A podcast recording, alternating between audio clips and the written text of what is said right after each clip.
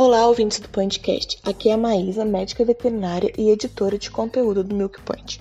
Estamos aqui para mais um episódio do nosso podcast, só que dessa vez um pouquinho diferente. Em função da pandemia do coronavírus, a maior parte da nossa equipe está trabalhando via home office. Então, esse episódio não vai ter aquelas, aquele formato característico que você já conhece, de entrevista ou de bate-papo. Falando em coronavírus, é justamente sobre isso que esse episódio vai tratar. O nosso CEO, o Marcelo Pereira de Carvalho, Carvalho fez um, um panorama do cenário mundial e principalmente do Brasil para a cadeia láctea em função dessa pandemia. Antes de você ouvir, deixa eu dar só mais um recado. Lá no nosso site www.milkpoint.com.br tem um recado da AgriPoint falando sobre os nossos eventos, sobre o EducaPoint, próprio MilkPoint como que a gente vai atuar em, em função desse, de, dessa pandemia. Então não deixe de conferir isso também. E outra coisinha, mantenha-se em casa quem puder, lave bem as mãos, faça toda a higiene necessária e cuide bem da, dos seus familiares, daqueles que precisam, just, principalmente aqueles que estão no grupo de risco. Tá bom? A gente se encontra aí num próximo episódio. Um grande abraço e confiram agora a fala do nosso CEO, Marcelo. Olá, eu sou o Marcelo Carvalho, aqui do Milk Point, e estou aqui para falar com vocês sobre o mercado de leite nesse momento bastante inusitado que nós estamos todos vivendo, né? Muitas empresas, a mídia, produtores estão nos consultando sobre o que, que a gente acha que vai acontecer com o mercado de leite. Bom, Antes de mais nada, né, preciso ponderar que qualquer análise que a gente faça agora é uma análise de momento pontual, com base no cenário atual, esse cenário que pode mudar e tem mudado a cada nova notícia, a cada novo desdobramento dessa crise que não tem precedência na economia mundial, né?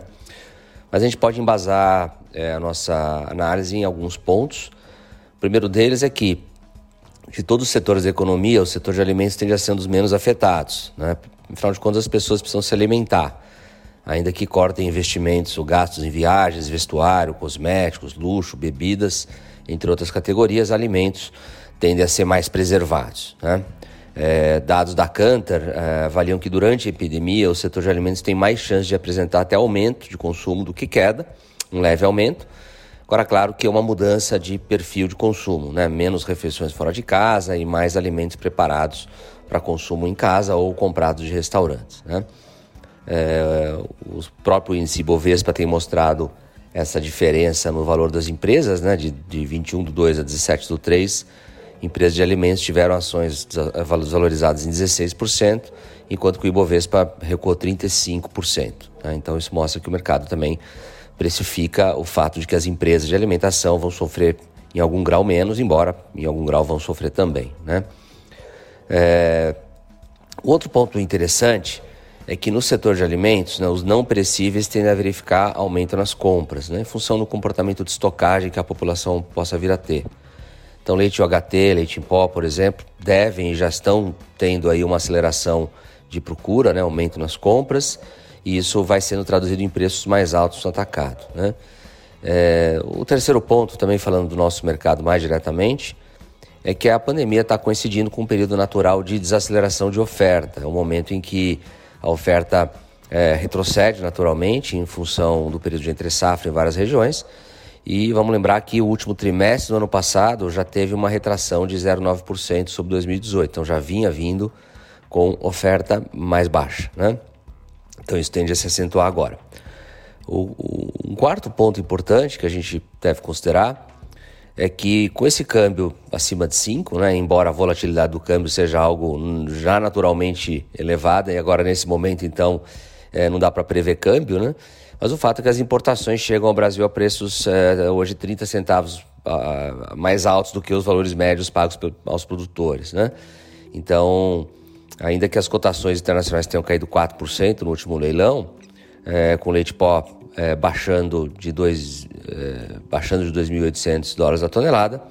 É, o fato é que o preço importado está mais caro, então a tendência de queda nas importações continua. Né?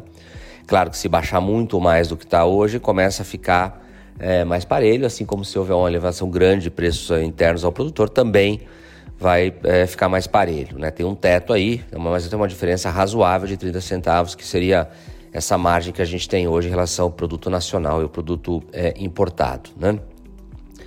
É, e um quinto ponto, né, a desvalorização cambial coloca pressão sobre os custos de produção, em grande parte são dolarizados, né, direto e indiretamente, ração, medicamentos, combustível, equipamentos, e isso faz com que o custo aumente, né, então você tem também mais uma pressão para elevação de preços. Né? Então, os efeitos de curto prazo é, no setor são é, efeitos altistas, né, que levam ao aumento do, dos preços.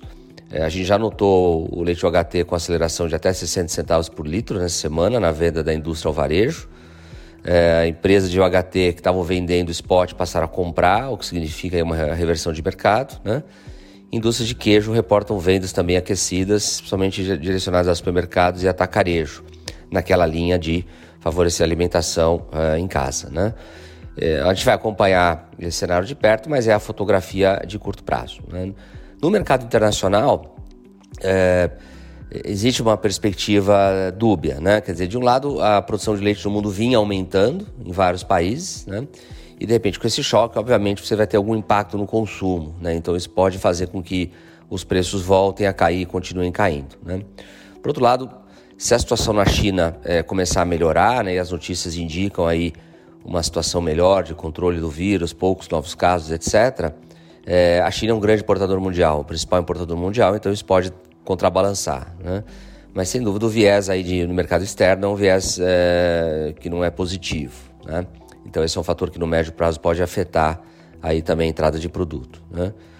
E no longo prazo é muito difícil, né? Médio e longo prazo não dá para saber, né? A gente é, não sabe ainda qual vai ser o efeito dessa, dessa crise no PIB mundial, no PIB dos países, vai ser muito alto, sem dúvida nenhuma, vai ser desastroso. Né? É, bens duráveis vão sofrer muito mais em termos de consumo, porque as pessoas vão evitar comprometer é, sua, sua renda, a pouca renda que tiver, né, com bens de consumo duráveis, né? Então vai postergar compra de carro, imóvel, linha branca, equipamentos, etc, etc é, provavelmente viagens, enfim, todos esses gastos é, vão demorar um pouquinho para voltar, né? É, e alimentos, de novo, né, tendem a ser menos afetados, embora certamente os produtos de maior valor agregado é, vão sentir mais, tá? Também o pessoal tá, é, pergunta se vai ter desabastecimento, enfim, se de repente vai faltar comida. É difícil saber isso, né? É, nossa visão hoje é que é, a não ser que tenha uma piora muito grande da situação, né, é, a tendência é que é, é, essa questão do, da busca desenfreada pelo consumo, se ela houver, vai ser restrita, os preços aumentam, né, e talvez até o governo venha com alguma medida de limitar a compra de produtos, etc. Né? Mas uh, a gente está vendo isso em álcool gel, produtos de higiene, mas dificilmente vai ver em alimentos, pelo menos essa é a nossa leitura atual. A outra coisa é se começar a ver problema no fluxo de matérias-primas e transporte de leite. Então, matérias-primas que precisam chegar nas fazendas, né? a gente já é, empresas que têm aí é, matérias-primas vindo da China, enfim, é, isso pode acontecer, né? É, e aí vai ser um, um efeito é, que a gente não consegue quantificar, né? É, a princípio, hoje, a fotografia de hoje, o trânsito permanece normal, né? O leite está sendo captado, enfim, não vai ser esse o, o, o problema, né? É, acreditamos que é um cenário pouco provável, tá? Então é isso, a gente vai estar acompanhando, né? É, é, realmente é uma crise sem precedentes. Vamos estar acompanhando diariamente, mantendo a nossa coluna no Milk Point, avisando o mercado, atendendo também a todos que precisam se informar, né? Lembrando que a produção de alimentos continua, né? As vacas continuam sendo ordenhadas, as pessoas vão continuar tomando leite e consumindo é, lácteos, né?